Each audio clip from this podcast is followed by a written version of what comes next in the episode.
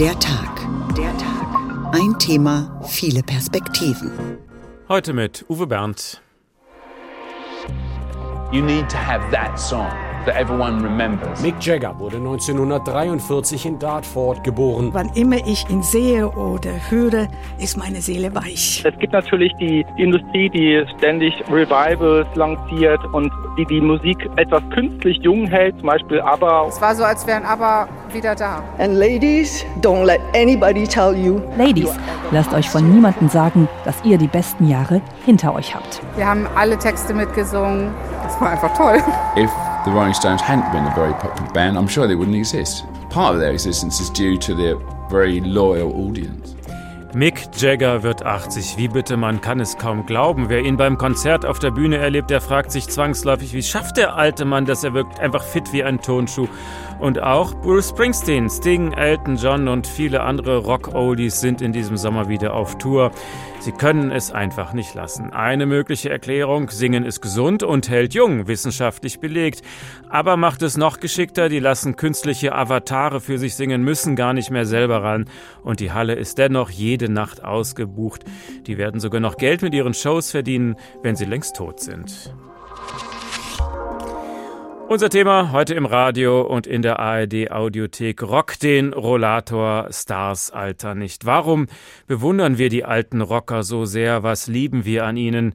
Vielleicht liegt es ja auch ein bisschen daran, dass wir mit unseren Idolen alt geworden sind und sie selbst uns im hohen Alter noch irgendwie das Gefühl von Jugendlichkeit vermitteln. Doch zu Beginn huldigen wir natürlich erstmal das Geburtstagskind der Woche. Mick Jagger ist tatsächlich 80 Jahre jung. Christoph Bressel.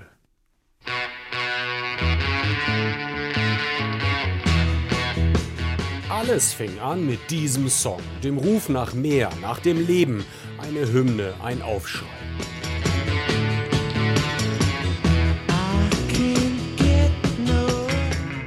...1965 war das der erste Nummer-1-Hit in den USA, der internationale Durchbruch für die Rolling Stones. It was like a big moment. You know, it became your signature tune, your cri de coeur, your sexuality, your controversy. You need to have that song. Das war ein großer Moment, das war unsere Wiedererkennungsmelodie, Kontroverse, Sexualität. Du brauchst diesen Song, den jeder wiedererkennt, sagte Frontmann Mick Jagger jüngst in einem Interview mit der BBC. Und auch zum 80. erweckt der Rockgreis den Anschein, längst noch nicht genug zu haben vom Leben, von der Rockmusik. Eine riesige Party soll es geben zum runden Geburtstag. Der Star hat einen botanischen Garten im Londoner Stadtteil Chelsea gemietet, wie die Sun berichtete. 300 Gäste werden erwartet, Bandmitglieder, Freunde, Kinder, Ex-Frauen und seine 36-jährige Freundin, die Tänzerin Melanie Hemrick, um diesen Geburtstag so richtig zu feiern. Mick Jagger wurde 1943 in Dartford in der Grafschaft Kent geboren, spielte schon an der Schule mit seinem Kumpel Keith Richards zusammen in einer Band. Zunächst viele Coverversionen Blues, dann der Durchbruch. Unzählige Hits produzierten die Stones.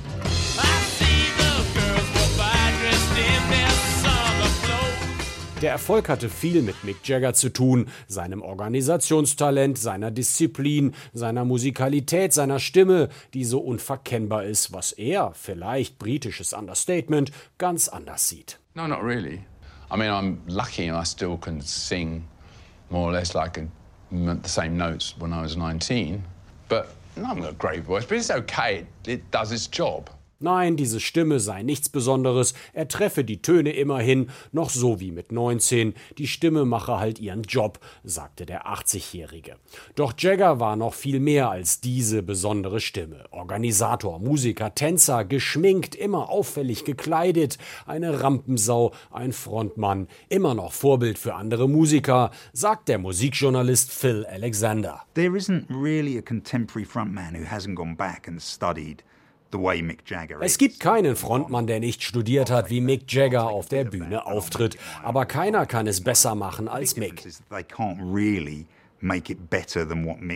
Und an Rente ist derzeit nicht zu denken. Nick ist unterwegs zwischen London, New York, wo seine Freundin mit dem gemeinsamen Sohn lebt, und Frankreich. Und an einem neuen Album arbeiten die Stones auch. In einem Song spielt Paul McCartney Bass. I think the reason that these people find it impossible to retire is because they're doing what they love. Mick könne gar nicht aufhören, weil er das, was er tue, so liebe.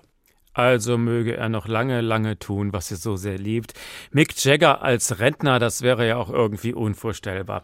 Mein Kollege Ulrich Sonnenschein freut sich bestimmt über diese Ankündigung. Mick Jagger macht weiter. Er ist eingefleischter Rolling Stones-Fan. Kannst du sagen, seit wann ungefähr? Ziemlich genau. Ich kam 1972 ins Internat und musste blitzschnell eine Lieblingsgruppe finden. Ich muss dazu sagen, in der Zeit lebte man in einer Art dualen Welt. Da gab es Adidas oder Puma, da gab es GH oder Pelikan, da gab es Bayern München oder Borussia Mönchengladbach und es gab die Beatles oder die Rolling Stones. Aha, und das war eine Gewissensfrage für dich, Beatles da, oder Stones? Nicht so sehr eine Gewissensfrage. Ich hatte von meinem Vater ein Beatles-Album geschenkt bekommen, ein Sampler, das rote Album, ne, was ich so ein bisschen kitschig fand, so I Wanna Hold Your Hand und diese Liebeslieder, das war mir alles so ein bisschen zu brav. Und 1972 erschien die Exile on Main Street, das großartige Doppelalbum der Stones, vielleicht das Beste der 70er Jahre auf jeden Fall.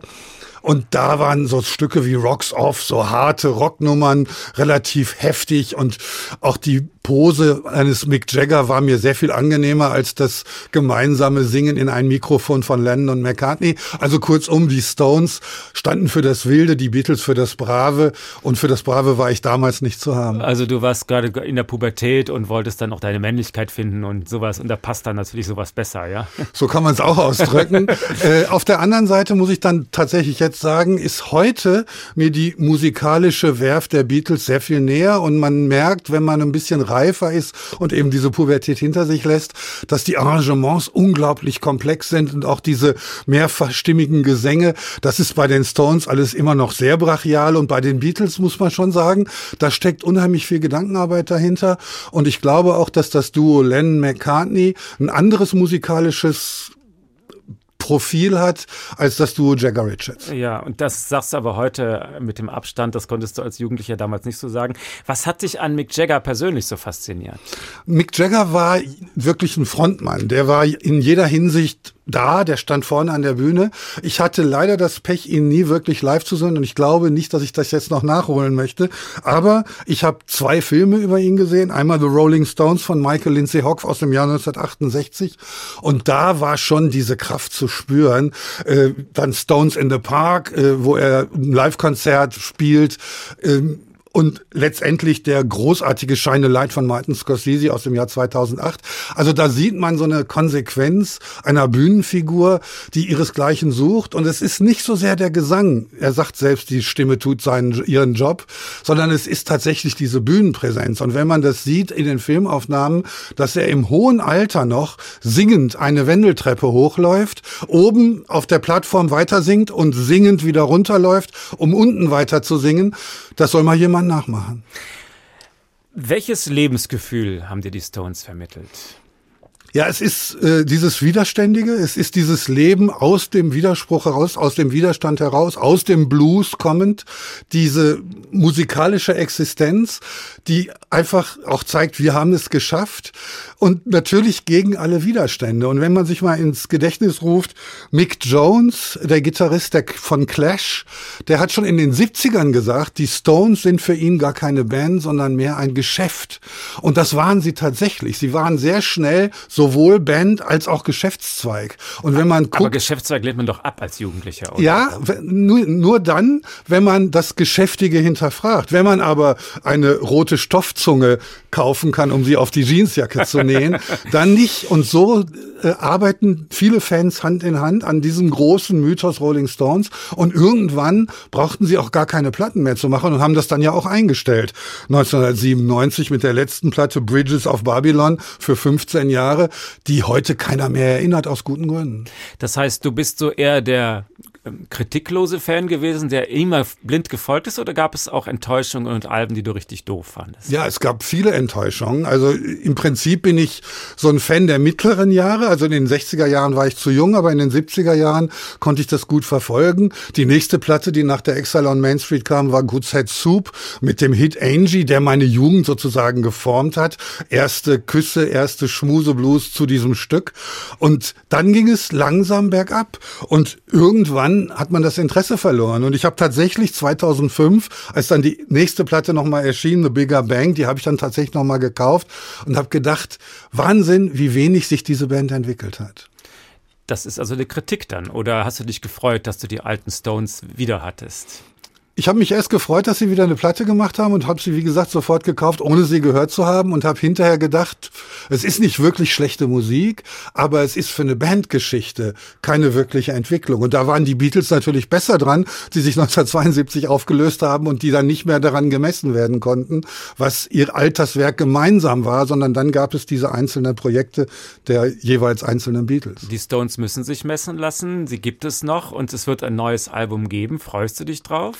Ich finde vor allen Dingen lustig, dass Paul McCartney endlich mitspielt auf ja. der Platte der Satanic Majesty's Ist das Request. Für dich kein Frevel? Nein, auf, die, auf der Platte der Satanic Majesty's Request sind die Beatles in kleinen Bildern schon abgebildet in Form von Blumen. Also es gab diese diese Dichotomie, diese Widersprüche zwischen Beatles und Stones bei den Fans.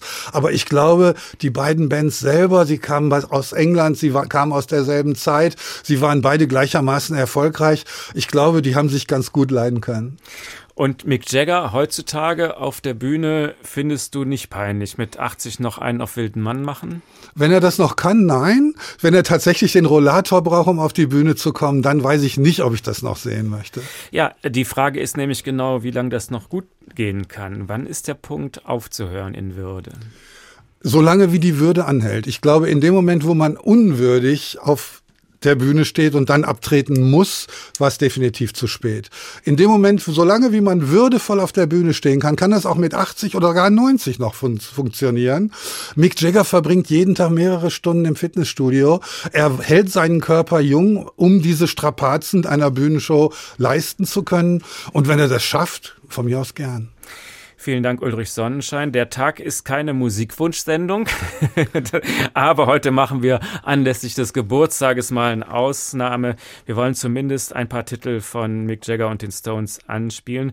Warum möchtest du Painted Black hören? Hat das einen Grund? Ja, das hat das ist eins der besten Stücke der Stones. Es war ein früher Number One Hit. Der nächste war Jumping Jack Flash. Es gibt über 50 Coverversionen. 50. Das ist unglaublich. Also dieses Stück hat die Musikgeschichte dermaßen beeinflusst. Ganz, ganz unterschiedliche Bands, von Karel Gott angefangen über Eric Burden bis hin zu U2. Also dieses Stück ist wirklich Teil der Musikgeschichte und es kam ja auch in dem Beitrag am Anfang schon kurz vor und ich freue mich jetzt noch mal ein paar Takte zu hören. Also ein Stück Musikgeschichte, Painted Black.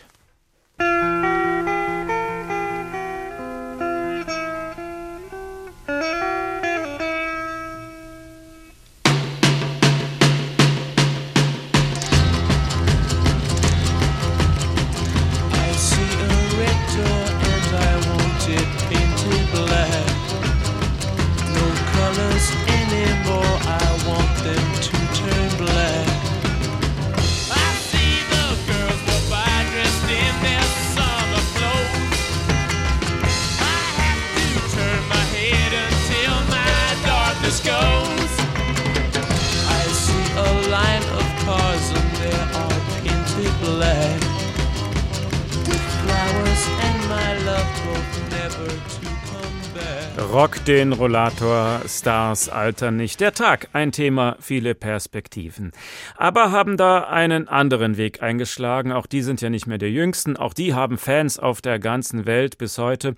Und diese Fans freuen sich tatsächlich sehr darüber, dass sie auch heute noch jeden Abend in eine ABBA-Show gehen können. Und es stört sie überhaupt nicht, dass es gar nicht die echten Stars sind, sondern künstliche Avatare, denen sie dazujubeln. Klingt irgendwie ein bisschen merkwürdig, ist jetzt aber schon seit über einem Jahr ein Riesenerfolg. Gabi Biesinger war der Premiere bei, dabei. Jubel brandete auf, als die vier Mitglieder von ABBA, Björn und Benny, Frieda und Agneta, zusammen über den roten Teppich liefen, der Augenblick, auf den Fans aus aller Welt gehofft hatten. Die beiden Frauen ganz in weiß, Benny im 70er-Jahre-Outfit im bunt gemusterten Blumenmantel und Björn im dunklen Anzug. Björn gestand dann auch, dass die Anspannung ihren Höhepunkt erreicht habe. Zum ersten Mal die Arena voller Hardcore-ABBA-Fans. Würde man die mit der virtuellen Show überzeugen können? It's the pinnacle of excitement. I mean, the floor will be filled with hardcore ABBA fans and we'll see how they react. In der Arena wurde schnell klar, dass die Sorge unbegründet war. Jubel und Staunen, als die Band quasi virtuell aus dem Bühnenboden heraufschwebte, aber mit den Gesichtern, den Outfits und dem Gesang von 1979. Aufgenommen mit Motion Capture Technik und auf digitale Avatare projiziert. Eine spektakuläre Lichtshow auf einem Bildschirm, der die halbe Halle umfasste. Man hatte wirklich das Gefühl, dass dort in der Ferne vier echte Menschen tanzten und sangen. Überblendet wurden die vier Abbas immer wieder mit überlebensgroßen Großeinstellungen der Gesichter und farbenfrohen Lichtspektakeln, so dass man sich wie in einer Multimedia-Show fühlte.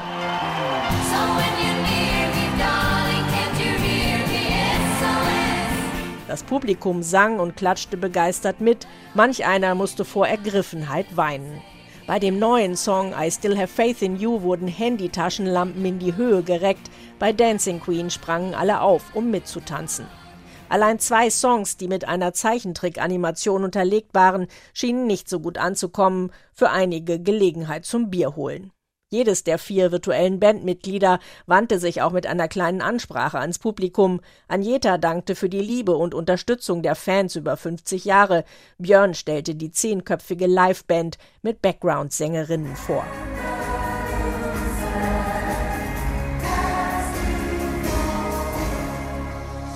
Als nach rund 90 Minuten die letzten Takte von The Winner Takes It All verklungen waren und die vier echten Abbas auf die Bühne kamen, gab es kein Halten mehr. Also diese Technik ist wirklich mehr als einfach eine Lasershow. Es war so, als wären aber wieder da. Ich habe die ganze Zeit getanzt, wir haben uns in den Armen gelegen, wir haben geweint, wir haben alle Texte mitgesungen. Wir haben uns so gefühlt, als wäre wirklich aber auf der Bühne. Also ich fand Frieda und Benny am allerbesten so getroffen, aber echt sahen sie alle aus ja, unbegreiflich. Man hat gedacht, man könnte denen die Hand geben. Es war mega. Es war absolut mega. Es war real. Es ist unbeschreiblich. Ja, es war ein Traum. Die Emotionen, die sind durchgegangen. Es war einfach so. Und zum Schluss kamen ja auch die vier aber in live auf die Bühne. Da hätte auch keiner so richtig mit gerechnet, dass das passiert. Ich auch nicht, aber es war umwerfend. Die hatten auch Tränen in den Augen und haben selbst mitgeweint. Das war einfach, das war einfach toll. Eine Million begeisterte Zuschauer in weniger als einem Jahr. Das ist unvorstellbar, wenn man bedenkt, dass da ja gar keine echten Sänger auf der Bühne stehen. Also wie kann das sein? Für mich wäre das eher eine Plastikwelt als ein Konzerterlebnis. Jens Schröter ist Professor für Medienkulturwissenschaft an der Universität Bonn. Er hat sich viel mit der Technik beschäftigt. Glauben Sie, das Beispiel Aber wird Schule machen, ist das die Show der Zukunft? Das ist, glaube ich, nur für sehr erfolgreiche Bands überhaupt finanziell realisierbar. Das ist ja ziemlich aufwendig. Und man muss natürlich auch genug zahlungskräftiges Publikum haben, das dann da auch regelmäßig hinkommt. Und äh, das wird nur für einige der größten und erfolgreichsten Bands äh, äh eine sinnvolle Perspektive sein, wenn das denn überhaupt gewünscht wird. Warum ist das so teuer? Wie groß ist der Aufwand für so eine virtuelle Show? Naja, also man muss dazu sagen, für Aber Voyage, ich meine, dazu ist erstmal dieses ganze Gebäude gebaut worden, wo diese Show drin stattfindet, als dauerhafte Einrichtung. Es gab ja ursprünglich den Plan, das auf Tournee gehen zu lassen. Das ist aber zu kompliziert. Da ist ein riesiger, hochauflösender Screen drin, auf dem ähm, die computergrafischen Figuren, die aber darstellen sollen, äh, gezeigt werden. Das ist eine hochauflösende Computergrafik, die ist hergestellt worden mit Motion Capturing, ein Verfahren aus der Filmindustrie. Da ist natürlich auch eine Lightshow, die natürlich auch ein bisschen den Zweck hat, von dem Bildschirm abzulenken und den unsichtbarer zu machen. Ähm, also das ist sehr aufwendig und das, äh, man hat sich eben auch dafür entschieden, das eben stationär zu machen da muss dann auch zu genug zahlungskräftiges Publikum kommen. Also das war auch unternehmerisch ein hohes Risiko, weil man etliche Millionen investieren musste und man ja nicht wusste, ob das Publikum so eine künstliche Show überhaupt annehmen würde. Ja, ja, das ist natürlich immer unternehmerisches Risiko und in diesem Fall, ich nehme an, dass man vorher, das weiß ich jetzt nicht genau, ich nehme an, dass man Marktforschung betrieben hat, aber das ist natürlich ein Risiko. Das kann sein, dass das eine Zeit lang gut läuft und dann auch nicht mehr läuft. Aber man sieht natürlich auch an solchen Musical-Veranstaltungen, feste Musical-Orte, wo äh, Shows immer wieder laufen, dass es ein Publikum für sowas gibt. Und deswegen hat man halt gehofft, dass sich das rentieren würde. Und das scheint es ja bis jetzt auch zu tun. Die Musik wird live gespielt bei diesen Shows, aber der Gesang kommt von Band, also beziehungsweise von der Festplatte. Das stelle ich mir für die Musiker nicht so leicht vor, denn äh, der Sänger kann ja gar nicht mehr reagieren auf die Band. Also man muss sich komplett an den Gesang richten, oder? Ja, natürlich. Das wird sicher sehr aufwendig geprobt. Das wird, der Gesang wird vorgegeben, ist der Taktgeber und die Musiker sind ja sozusagen Dienstleister für die Show, ähm, müssen sich daran anpassen. Könnten Sie sich das bei anderen Bands vorstellen? Also, wenn wir jetzt heute über die Rolling Stones reden, die haben genug Geld verdient, finanzieren könnten diese ein Projekt? Also die Rolling Stones hätten das Geld, sie hätten auch das mittlerweile gealterte und daher zahlungskräftige Publikum. Ich bin mir aber nicht sicher, ob das in diesem Genre von Musik so funktionieren würde wie bei ABBA. Weil gerade die Rockmusik oder was man so nennt, neigt dazu, technischen Neuerungen manchmal mit etwas Skepsis gegenüberzutreten, wie man zum Beispiel eine Reaktion auf den Synthesizer in den 70er Jahren gesehen hat. Und ich bin mir nicht sicher, ob das für diese Art von Musik ähm, und für diese Art von Publikumsbandbindung, ob das so funktionieren würde wie bei ABBA. Mhm. Also ABBA ist Popmusik und da ist das weniger ein Widerspruch, als wenn der Rocker da mit der Gitarre auf der Bühne steht. Die muss das schon noch selber spielen oder was ist der, das Problem? Das würde ich vermuten, ja. Das wäre also das sozusagen, dass das in der Popmusik etwas weniger problematisch ist als in der Rockmusik, ja. Äh, aber das ist interessant, dass Sie gerade sagten, äh, die Fans sind da eher innovationsfeindlich. Wie, war das denn, als der erste Sinti eingesetzt wurde bei den Fans? Ja, das ist also das, das ist natürlich kommt drauf an. Also es kommt auf das Musikgenre, es kommt auf die Zeit an. Ich meine, wenn man sieht, dass zum Beispiel in den 60er Jahren die Fans von Bob Dylan die aus dem Folk kamen, äh, sogar den Einsatz von elektrischen Gitarren bei Dylan abgelehnt haben. Tatsächlich? Ja, ja, das kann man sich heute gar nicht mehr vorstellen, aber das war, das wurde sehr negativ aufgenommen. In den 70er Jahren gab es dann eben äh, klassische Rockbands und dann tauchten eben die ersten Synthesizer auf und da hat sich dann ja auch schnell so eine elektronische Musik entwickelt, wie wir alle wissen, Kraftwerk, Depeche Mode und so. Aber viele klassische Rockbands haben dann darauf verzichtet, auf den Synthesizer zurückzugreifen, weil das galt als kalt und künstlich. Oder gar der Drumcomputer, das galt als kalt und künstlich und wurde in manchen Ecken abgelehnt, ja. Ist auch in Ordnung, dass das so ist. Man muss ja nicht alles gut finden. Ja, aber gleichzeitig gibt es immer mehr Experimente und Innovationen. Jetzt haben wir ja gehört, selbst bei den Wagner-Festspielen in Bayreuth wird mit virtuellen Brillen experimentieren. Wo soll das noch alles enden? Also, wie wird sich diese Technik weiterentwickeln? Ja, also ich meine, der Einsatz hochauflösender Computergrafik und äh, von 3D-Brillen und Virtual Reality oder Augmented Reality. Damit wird sicher weiter experimentiert werden. Es wird sicherlich sehr interessante Formen geben, das einzusetzen. Also gerade bei so Wagner auf dem grünen Hügel könnte ich mir das sogar vorstellen. Ich meine, Wagner hat das Gesamtkunstwerk begrüßt im 19. Jahrhundert und Inszenierungen auf der Bühne haben oft neue experimentelle Verfahren verwendet, Filmeinspielungen und ähnliches. Warum sollte man das da nicht auch machen? Also da wird sicher genügend äh, kreative Regisseurinnen und Regisseure geben, äh, die sich was einfallen lassen. Muss nicht unbedingt gelingen. Es muss nicht unbedingt was Vernünftiges bei rauskommen, aber experimentiert werden wird damit und das halte ich auch für eine gute Idee. Das ist in Bayreuth ja auch noch völlig offen. Es reichen, sind gar nicht genug Brillen da für alle Zuschauer und manche rümpfen das ja wohl auch schon die Nase, ja, weil das irgendwie da nicht zur Hochkultur Klar. passt, oder? Naja, also das, äh, man hat ja gut, also im 19. Jahrhundert hieß es auch, die Fotografie könne nie Kunst sein, weil sie alle Maschine ist. Im 20. Jahrhundert ist dann die Fotografie auch zur anerkannten Kunstform geworden. Und natürlich können auch Technologien, die wir heute vielleicht noch nicht für kunstwürdig halten, irgendwann das auch sein. Das ist bei, bei neuen Technologien immer so, dass es solche uneinheitlichen und ungleichzeitigen Durchsetzungsprozesse und Anpassungsprozesse gibt, dass das im einen Bereich dann für neue ästhetische Schübe sorgt, während es im anderen eher nicht eingesetzt wird. Aber werden mit ihrer Show noch Geld verdienen, wenn sie vermutlich längst tot sind, wenn die Leute weiterkommen? Schon eine komische Vorstellung. Schaffen die irgendwie eine Unsterblichkeit für sich mit den Avataren? Ja, natürlich, äh, in gewisser Weise schon, wobei man noch sehen muss, wie lange das weiterläuft. Es kann durchaus sein, dass es in zehn Jahren das Publikum, das das sehen wollte, das gesehen hat und dass das dann irgendwann wieder rückgebaut wird. Das wäre durchaus möglich. Und ich meine, unsterblich ist aber sowieso. Ich meine, die haben in den 80er Jahren haufenweise, 70er und 80er Jahren haufenweise Nummer 1 Hits gehabt. Dass es eine bedeutende Größe der Popmusik ist, wird nie mehr vergessen werden in absehbarer Zeit, ob nun mit Avataren oder ohne. Das war Professor Jens Schröter vom Institut für Medienkulturwissenschaft der Universität Bonn. Vielen Dank. Virtuelle Brillen bei Wagner-Festspielen. Ist das jetzt ein neumodischer Firlefanz oder ein neues Kunsterleben? Da bleiben wir doch lieber bei der guten, handgemachten Rockmusik. You know, I got a woman, tell me you're a fool, and she live in a poor part of town.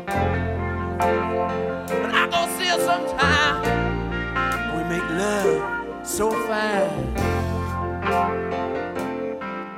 Die Stones können auch melancholisch Fool to Cry aus dem Album Black and Blue, das war im Jahr 1976. Der Tag, ein Thema, viele Perspektiven. Sie finden uns auch in der ARD Audiothek. Da gibt es in dieser Woche noch viele weitere Beiträge zum Geburtstag von Mick Jagger. Unsere Sendung heute, Rock den Rollator, Stars alter nicht.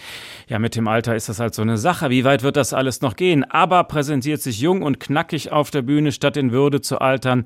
Das gleiche droht auch manchen Schauspielerinnen und Schauspielern in Hollywood. Die künstliche Intelligenz ersetzt die Schönheits-OP. Statt mit einem Skalpell kann der Rechner die Damen und Herren einfach jung rechnen. Ist doch auch ein Fortschritt, oder etwa nicht? Katharina Wilhelm zeigt uns, wohin das jetzt schon alles führt. Harrison Ford ist gerade als Indiana Jones im Kino zu sehen, das fünfte und auch letzte Kinoabenteuer um den Archäologen mit Hut und Peitsche.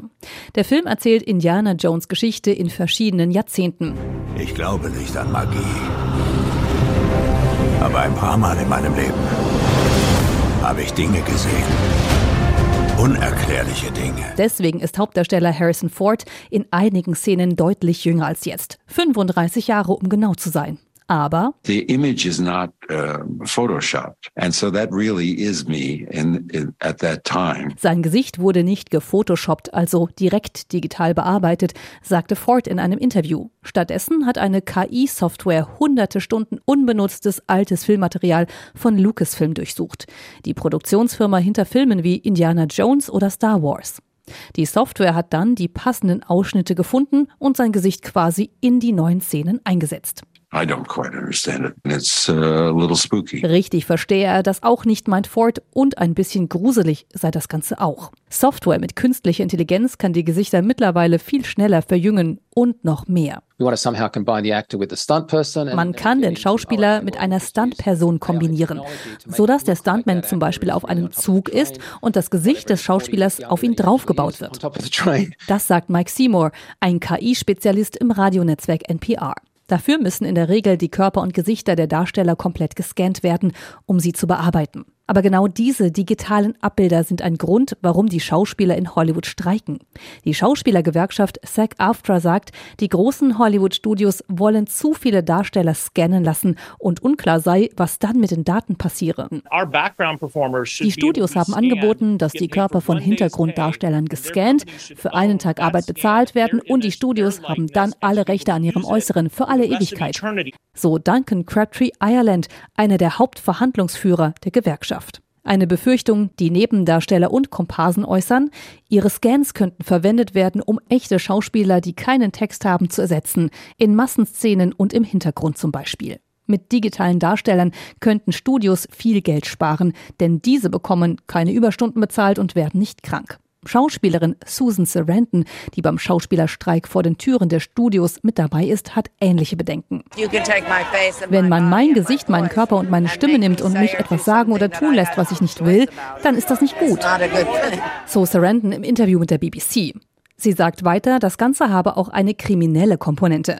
Bereits jetzt sind beispielsweise illegale Pornos im Umlauf, bei denen die Gesichter von Darsteller und Darstellerinnen mit denen berühmter Stars ausgetauscht wurden. Auch eben mit Hilfe von Programmen, die mit KI arbeiten. Es ist wichtig, dass die Schauspieler involviert sind und dass sie die Rechte an ihrem Bild nicht einfach so herausgeben, sagt KI-Spezialist Mike Seymour.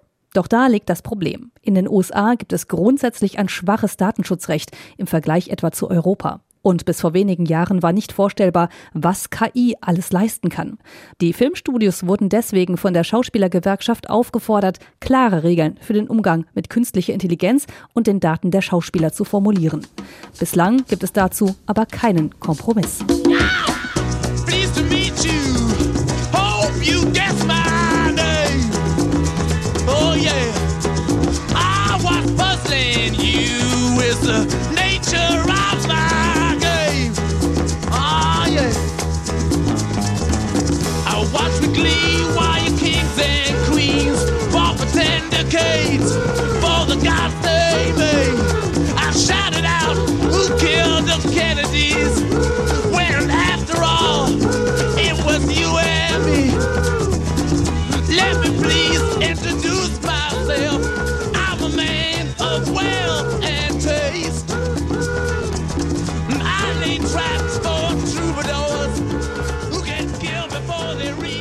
Sympathy for the Devil aus dem Jahr 1968. Das darf natürlich nicht fehlen in einer Geburtstagssendung für Mick Jagger. Der Tag, ein Thema, viele Perspektiven. Rock den Rollator, Stars Alter nicht. Und in dieser Schlagzeile steckt auch ein Körnchen Wahrheit. Das kann uns Musikwissenschaftler Gunter Kreuz von der Uni Oldenburg erläutern, denn er hat unter anderem auch ein Buch geschrieben mit dem Titel Warum Singen glücklich macht. Erklären Sie uns das bitte. Was passiert in uns, wenn wir singen? Naja, das Singen ist wie so ein Gesamtpaket an guten Wirkungen. Das beginnt also mit unserer Psyche. Äh, das hält die Stimmung auf. Also wir, es vertreibt trübe Gedanken. Wir sind auf etwas Positives fokussiert. Selbst wenn wir traurige Lieder singen, auch dann ähm, hat das für die Psyche und die Seele eine positive Wirkung. Und es gibt auch noch Wirkungen, die sehen wir nicht, die passieren sozusagen unter der Haut. Das Immunsystem wird angekurbelt. Neue Studien deuten auch darauf hin, dass körpereigene Opiate ausgeschüttet werden. Also es gibt viele Gründe und auch die soziale Gemeinschaft, die wir jetzt nach Corona wieder äh, sehr genießen und die leider auch die Chorlandschaft äh, ähm, sehr in Mitleidenschaft gezogen hat. All das genießen wir und deswegen ist Singen eine super Sache für Jung und Alt. Also singen ist gesund ist mehr als ein dummer Spruch, das ist wissenschaftlich belegt. Singen Sie selbst morgens unter der Dusche oder in welchen Gelegenheiten? Also ich singe auch in einem ganz normalen äh, Kirchenchor mit und äh, das macht auch sehr viel sehr viel Freude. Ähm, also es muss nicht immer ein hoch aufgehängter, leistungsorientierter Konzertchor sein. Also es jede Singgemeinschaft hat etwas für sich und gerade Menschen zum Beispiel mit Problemen mit der Lunge, mit Parkinson, mit allen möglichen chronischen Erkrankungen, die ja leider im Alter dann gehäuft auftreten, die sind in Singgemeinschaften sehr willkommen und können da auch viel Positives mitnehmen. Ich kann nur dafür nur werben. Aber Singen in Gemeinschaft, das ist schon auch wichtig. Das wirkt besser jetzt als tatsächlich das Singen unter der Dusche. Ja, also ich denke schon, äh, das ist, äh, es ist einfach auch der soziale Kontakt, die Kontaktpflege, was uns auch gesund hält. Wenn man also epidemiologische Studien runterbricht, dann ist es die Mobilität und der soziale Kontakt, der letztendlich in die größten Gesundheitsfaktoren darstellt. Und da ist Singen also wirklich eine sehr gute Strategie, äh, das zu fördern. Hat denn ein Bachchoral zum Beispiel eine andere Wirkung als I Can't Get No Satisfaction? Ähm, ich würde das nicht die, die Musik, sondern die Person in den, und die Musikgeschmäcker in den, in den Mittelpunkt stellen. Also wenn man jetzt fleißig kein Stones-Konzert ausgelassen hat, dann mitgesungen hat und mitgemacht hat, dann hat das natürlich auch äh, gewisse positive Wirkungen. Und ich würde sagen, man kann Mick Jagger gratulieren, dass er auch Tausende, Millionen von Menschen zum Mitsingen bei Konzerten und bei verschiedenen Gelegenheiten animiert hat. Insofern hat er nicht nur sich selber was Gutes getan, sondern auch der Gemeinschaft. Und Mick Jagger ist jetzt 80. Das ist natürlich eine Ausnahme, so ein alter Rockstar. Wie viele Rockstars schaffen es bis in dieses Alter? Ja, man muss sagen, er hat gute Gene und die Sympathy for the Devil hat er dann irgendwann doch frühzeitig abgelegt und einen positiven Lebensstil sich angeeignet, weil sonst kann man so, ich nenne es mal biblisches Alter, ab 80 darf man das, glaube ich, sagen, schon nicht erreichen. Und er ist in der Tat eine Ausnahme, weil auch, es gibt auch wieder viele Studien, die darauf deuten, dass Rockstars und Popstars es schwer haben, äh, höhere Altersbereiche zu erreichen. Sie haben also eine geringere Lebenserwartung von ungefähr, naja, so zehn Jahre ungefähr sind die früher dran mit dem Ableben. Äh, und das ist, ist leider ja mit dem Statum verbunden. Vielleicht aber liegen die Ursachen tiefer, dass eben in jungen Jahren sich die Stars äh, ungeeignete Lebensstile angewöhnt haben und die nicht mehr loswerden. Also singen ist gesund, aber den Drogenkonsum kompensiert es natürlich nicht, logisch. Früher war der Musikgeschmack eher so ein Mittel, um sich auch von den Eltern abzugrenzen. Heute sehe ich immer öfter auf Konzerten, dass Väter zum Beispiel auch mit ihren Söhnen gemeinsam feiern. Ist die Zeit dieser Gegensätze vorbei? Ähm, ich glaube nicht. Ich denke, diese Abgrenzung gibt es eigentlich immer und zu allen Zeiten. Es ist tatsächlich so, das zeigt auch die Forschung, dass wir die Musik, die wir zwischen 15 und 25 Jahren gerne hören, dass die eigentlich mehr zum Lebensbegleiter wird, beziehungsweise die uns besonders vertraut ist. Und es gibt natürlich die, die Industrie, die ständig Revivals lanciert und die die Musik äh, etwas künstlich jung hält, zum Beispiel ABBA oder auch andere, ähm, andere Popgrößen oder Sting, die sich sehr lange am Markt halten oder Phil Collins Das sind Ausnahmen, würde ich sagen, aber das ist auch deren ausnehmenden Popularität geschuldet, einschließlich natürlich Stones mit Mick Jagger. Nach der Rockmusik hieß es dann, okay, das ist jetzt langsam alles oldschool. Dann kam die große Elektrowelle. Die Elektromusik ist inzwischen aber jetzt auch schon 30 Jahre alt. Und inzwischen erlebe ich auch Jugendliche, die auf Partys wieder ABBA toll finden und Tina Turner Simply the Best. Manchmal denke ich ein bisschen arrogant, wie altbacken seid ihr? Was ist das für eine Spießerjugend? Ja, das ist schon die, die angesprochene Revival-Welle. Äh, ich weiß nicht, dass wievielte Revival von ABBA wir überhaupt haben. Das kommt ja alle 10, 15 ja. Jahre kommt das ja wieder. Da kommt ein, ein Kinofilm, da kommen Avatare. Ähm, also dieses äh, Konstrukt aber wird mit sehr erfolgreich mit unterschiedlichen Strategien sehr lange am Leben erhalten. Also die gute alte Rock- und Popmusik ist noch lange nicht tot? Äh, nee, ich glaube nicht. Ich denke, die Melodien verfangen, die Rhythmen verfangen und es ist ein Teil unserer Kultur. Und äh, ich denke, ich denke, dass die, die Popmusik hat noch ein langes Leben vor sich. Was kommt denn als nächstes für eine Musikepoche? Wagen Sie eine Voraussage als Musikwissenschaftler? Das ist die 100.000 oder vielleicht die ähm, eine Milliarde Dollar Frage. Ähm, das wüssten alle gerne, wohin es geht. Was man aber inzwischen weiß von Spotify-Analysen, ist, dass es diesen sogenannten Mainstream der den globalen Mainstream in der Form eigentlich nicht gibt, sondern dass es dann immer wieder regionale Formen gibt. Also der K-Pop, in, in Brasilien hat der Hip-Hop eine andere Färbung als in Asien, in Nordamerika oder in, in Afrika. Und äh, dass dann doch, doch die Sprache und die Umgebungskultur eine sehr große Rolle spielt, äh, was die Menschen berührt, was sie gerne hören und wo sie sich tatsächlich abgeholt fühlen. Und das, man darf das nicht ganz loslösen von den Lebenssituationen, das hat auch Corona gezeigt, und den, der Lebenskultur.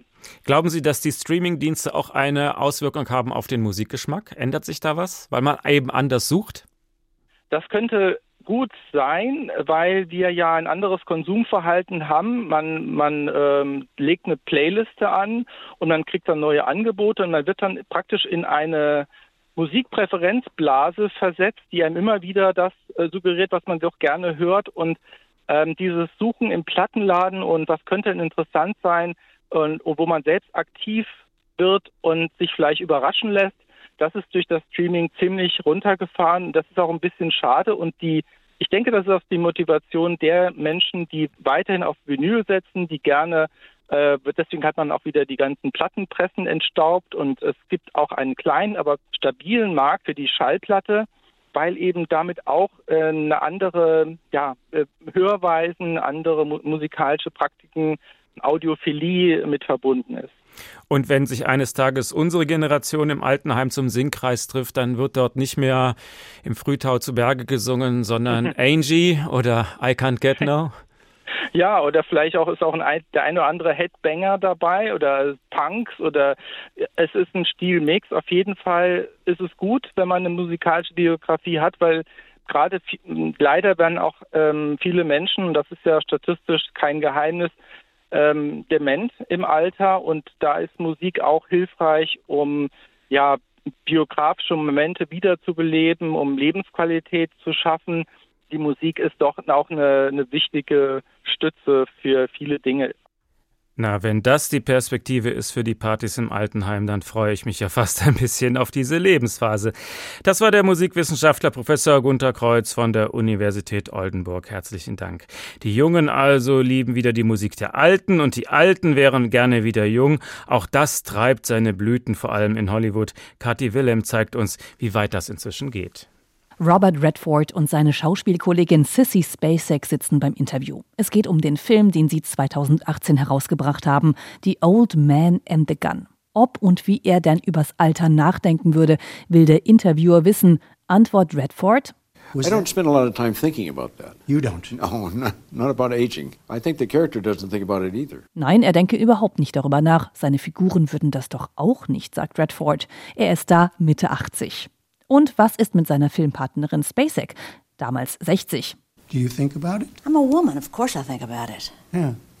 It's a bummer. Ja, klar doch. Ich bin eine Frau, sagt sie, fast entrüstet. Es ist das Hollywood-Problem, benannt, wie man sagen würde, in a nutshell. Männer können in Würde altern, zumindest bekommen sie ohne Probleme Rollen, egal ob 18, 38 oder 80.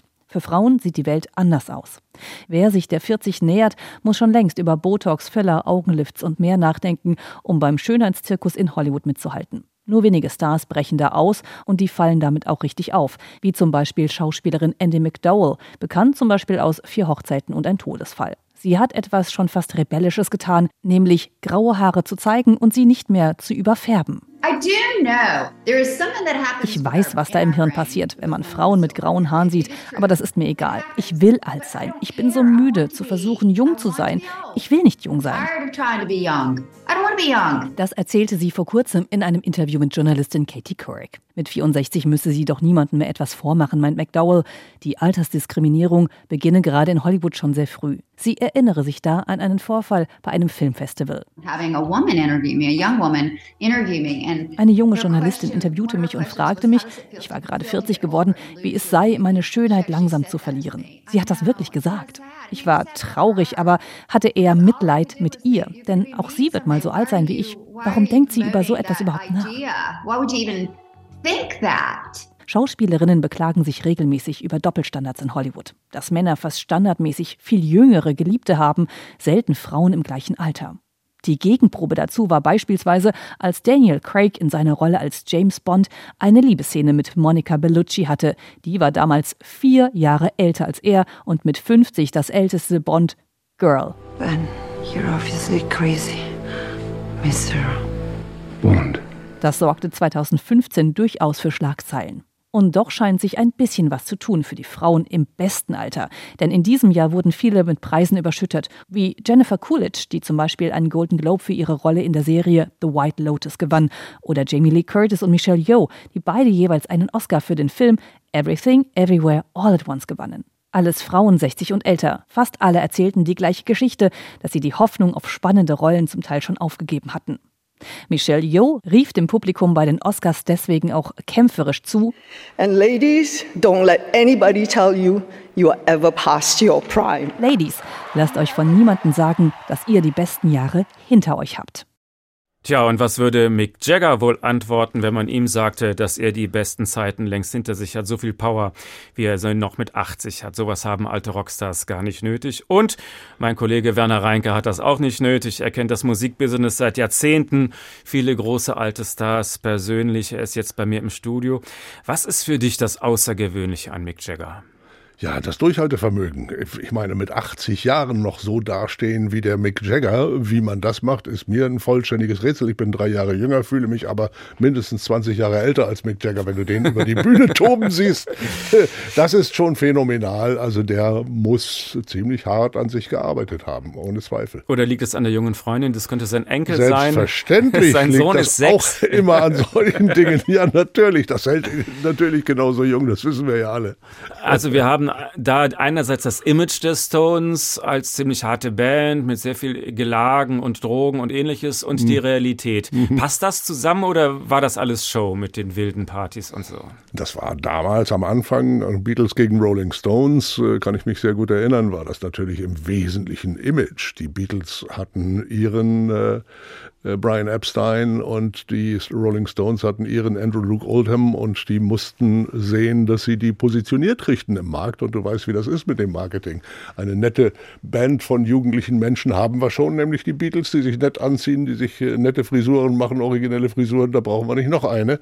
Also was machen wir dagegen? Jungs, die äh, nicht ganz so sauber aussehen, die nicht ganz so gepflegt daherkommen, die gelegentlich auch mal herumfluchen und auch mal böse in äh, Fotokameras gucken und so weiter das ist, wenn du die Jaggers und Keith Richards dieser Welt kennenlernst, natürlich alles Image. Das sind in Wirklichkeit also selbst, gebildete Menschen. Selbst vor 50 Jahren war das schon Marketing. Das ja. unterstellt man heute den Boybands heutzutage. Aber bei den Stones war das auch schon so? Ja, ja. Es ist dann irgendwann bekannt geworden, dass die Beatles sogar Titel hergegeben haben für die Rolling Stones. Äh, die haben Beatles-Titel dann singen dürfen, dass sie sich gegenseitig bei Musikproduktionen besucht haben, dass sie abgesprochen haben, wann die jeweiligen Singles veröffentlicht werden werden, damit sie sich nicht gegenseitig kannibalisieren und, und, und, und, und. Mhm, alles und, Marketing. Und wir, wir im Publikum, zu dem ich damals ja gehörte, wir waren entweder Beatles oder Rolling Stones Fans. Beides zusammen ging nicht. Das Aber du hast die Stones auch mal erlebt auf einem Empfang in Hamburg. Da ja. hat dir keiner ins Glas gespuckt. Waren das gesittete Leute dann? Oder wie Ganz lieb. Das war auf dem Dampfer, der über die Elbe fuhr und da wurden dann Presseleute eingeladen und da durfte dann jeder hin und durfte sein Mikrofon dahin halten und natürlich ist dir da nicht viel eingefallen, wenn außer dir 500 Leute rumstanden und darauf warteten, dass du dich endlich wieder verziehst. Da kannst du keine In-Depth-Interviews machen. Aber ich habe Jagger gefragt nach seiner Zusammenarbeit mit Jack Nietzsche, den ich damals verehrte, ein, ein Studiomusiker, der auch schöne Instrumentalsachen gemacht hatte und so.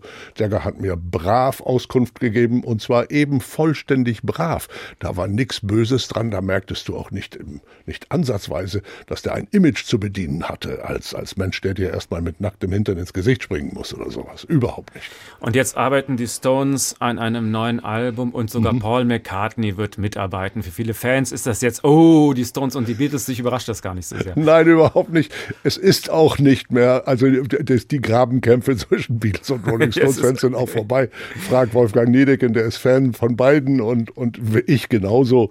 Äh, das gibt es gar nicht mehr. Und dass die zusammenarbeiten, das ist wahrscheinlich hinter den Kulissen schon immer so gewesen, aber jetzt höchst konsequent, dass sie mal sagen, wir machen mal was zusammen, ist doch komplett logisch. Paul McCartney hat sich übrigens gerade, kleiner Nebensatz, beschwert, dass Bruce Springsteen das ganze Konzertgeschäft versaut, weil der immer vier Stunden Konzerte macht und Paul hat keine Lust, da hinterher zu hecheln. Das ist ja auch wunderbar. Angeblich fängt Springsteen manchmal sogar früher an. Ne? Ja, ja. ja, ja, ja. ja. Erwartest du viel von diesem Album oder würdest du sagen, naja gut, geschenkt die großen Zeiten, das war halt vor Jahrzehnten? Nee, nee, nee. Also du kannst bei solchen Leuten voraussetzen in dieser Größenordnung, dass eine Mindestqualität, dass die sich das selber schuldig sind, eine Mindestqualität abzuliefern.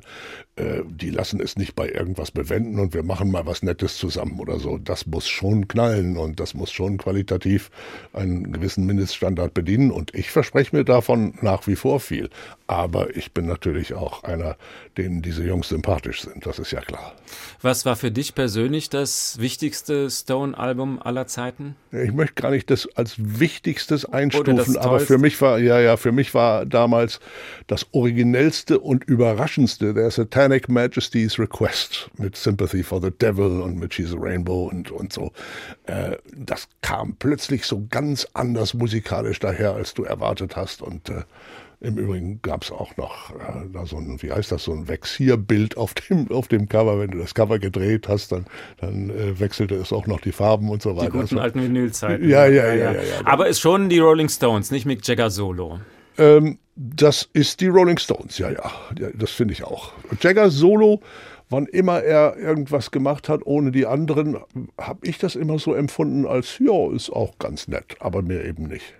In deiner Sendung Reinke am Samstag gibt es jetzt immer wieder so Mitteilungen, der und der tolle Künstler ist es wieder von uns gegangen und ja. dann kommt ein Nachruf von dir. Mhm. Äh, erleben wir gerade das Ende einer großen Musikepoche? Das kommt darauf an, wie du das einstufst. Was ist eine große Musikepoche? Ganz sicher sind wir am Ende der Epoche, die in den 60er Jahren begonnen hat. Lydia Antonini, meine Frau und äh, Redakteurin der Sendung Reinke am Samstag, hat mal Namen gesammelt von den Künstlern, die uns wesentlich beeinflusst haben und wesentlich Spaß gemacht haben und noch leben, gibt es drei über 90. Das ist äh, Katharina Valente, Petula Clark und äh, Willie Nelson. Wahrscheinlich gibt es noch ein paar mehr, kein Anspruch auf Vollständigkeit. Okay. Es gibt 25 über 80 und es gibt 58 zwischen 75 und 80. Gut. Das musst du dir überlegen. Das geht alles natürlich auf das Ende einer Ära zu. Ja. Ja. Stimmt dich das melancholisch oder denkst du irgendwie, ach, es gibt auch so viele junge, tolle Talente, da kommt auch Neues? Ich bin kein Melancholiker auf diesem Gebiet. Äh, es ist völlig klar, dass wir alle in einem Alter sind, wo wir das längste Ende Brot schon aufhaben, wie wir in Norddeutschland zu sagen pflegen. Und wenn du dir die Taylor Swifts und Ed Sheerans und Ariana Grandes und Pinks und äh, Beyoncé Knowles und was da alles noch ist, wenn du dir das anschaust, dann habe ich keine Angst darum, dass die Popmusik weitergehen weitergehen wird und die Rockmusik weitergehen wird. Aber die Menschen, die in der großen, durchgreifenden, ewig haltenden Karriere umeinander sind, die wird es, glaube ich, so dann nicht mehr geben. Hat das vielleicht auch was zu tun mit den Streamingdiensten, die ja eine ganz andere Musikkonsumhaltung hervorbringen und die ja auch den Künstlern sehr viel weniger Geld bescheren?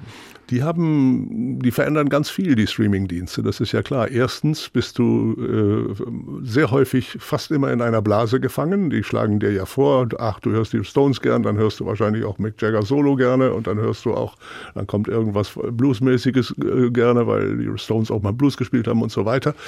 Äh, und du bist in einer Blase gefangen. Das spielt eine große Rolle, dass du immer more of the same bekommst von denen. Und es spielt eine Rolle, dass du eben nicht mehr äh, hinsparst auf ein musikalisches Ereignis, das du käuflich erwirbst und das dann auch einen Wert für dich repräsentiert, sondern du klickst drauf, irgendwo an irgendeiner Stelle werden 98 Cent abgebucht, das interessiert dich in dem Moment nicht. Und dann hörst du das und dann hast du es gehört und dann ist es auch wieder gut. Das heißt, die Halbwertzeit ist, ist viel, viel, viel geringer geworden, als es äh, zu Zeiten von Stones und, und Beatles und äh, Small Faces und so weiter war. Also das, soweit wie heißt, Stones werden wir nicht mehr haben? Glaube ich nicht, nein. Nein, nicht in der Größenordnung und Springsteen auch nicht und äh, McCartney auch nicht. Äh, es wird anders sein. Es wird in der Erinnerung des Publikums, wir erinnern uns jetzt an die Zeiten der Rolling Stones. In 20 Jahren erinnert man sich an die Zeiten von Pink, in 40 Jahren an die Zeiten von, weiß ich nicht, Ariana Grande oder, oder wie auch immer. In den Zeiten wird das genauso nostalgisch verklärt sein, wie es heute ist. Äh, aber man wird sich an anderes erinnern. Und ich möchte überhaupt keine Punkte vergeben. Ich möchte das überhaupt nicht werten. Dass wir in unserem Alter, ich in meinem Alter, 77 natürlich, den Zeiten hinterher trauere, als ich bei Chuck Berry zu Besuch war im Star Club in Hamburg, das ist klar. Genauso werden aber in 20 Jahren, 30 Jahren die Leute sagen, ja Mensch, als ich Eminem gehört habe, das war noch Musik, der, der hat noch was Wichtiges zu erzählen gehabt. Werner Reinke, vielen Dank für den Besuch im Studio. Der Tag, ein Thema, viele Perspektiven. Mein Name Uwe Bernd. Wenn wir noch ein bisschen Zeit haben, welchen Titel Stones können wir noch kurz anspielen? She's a Rainbow, bitte. Das machen wir.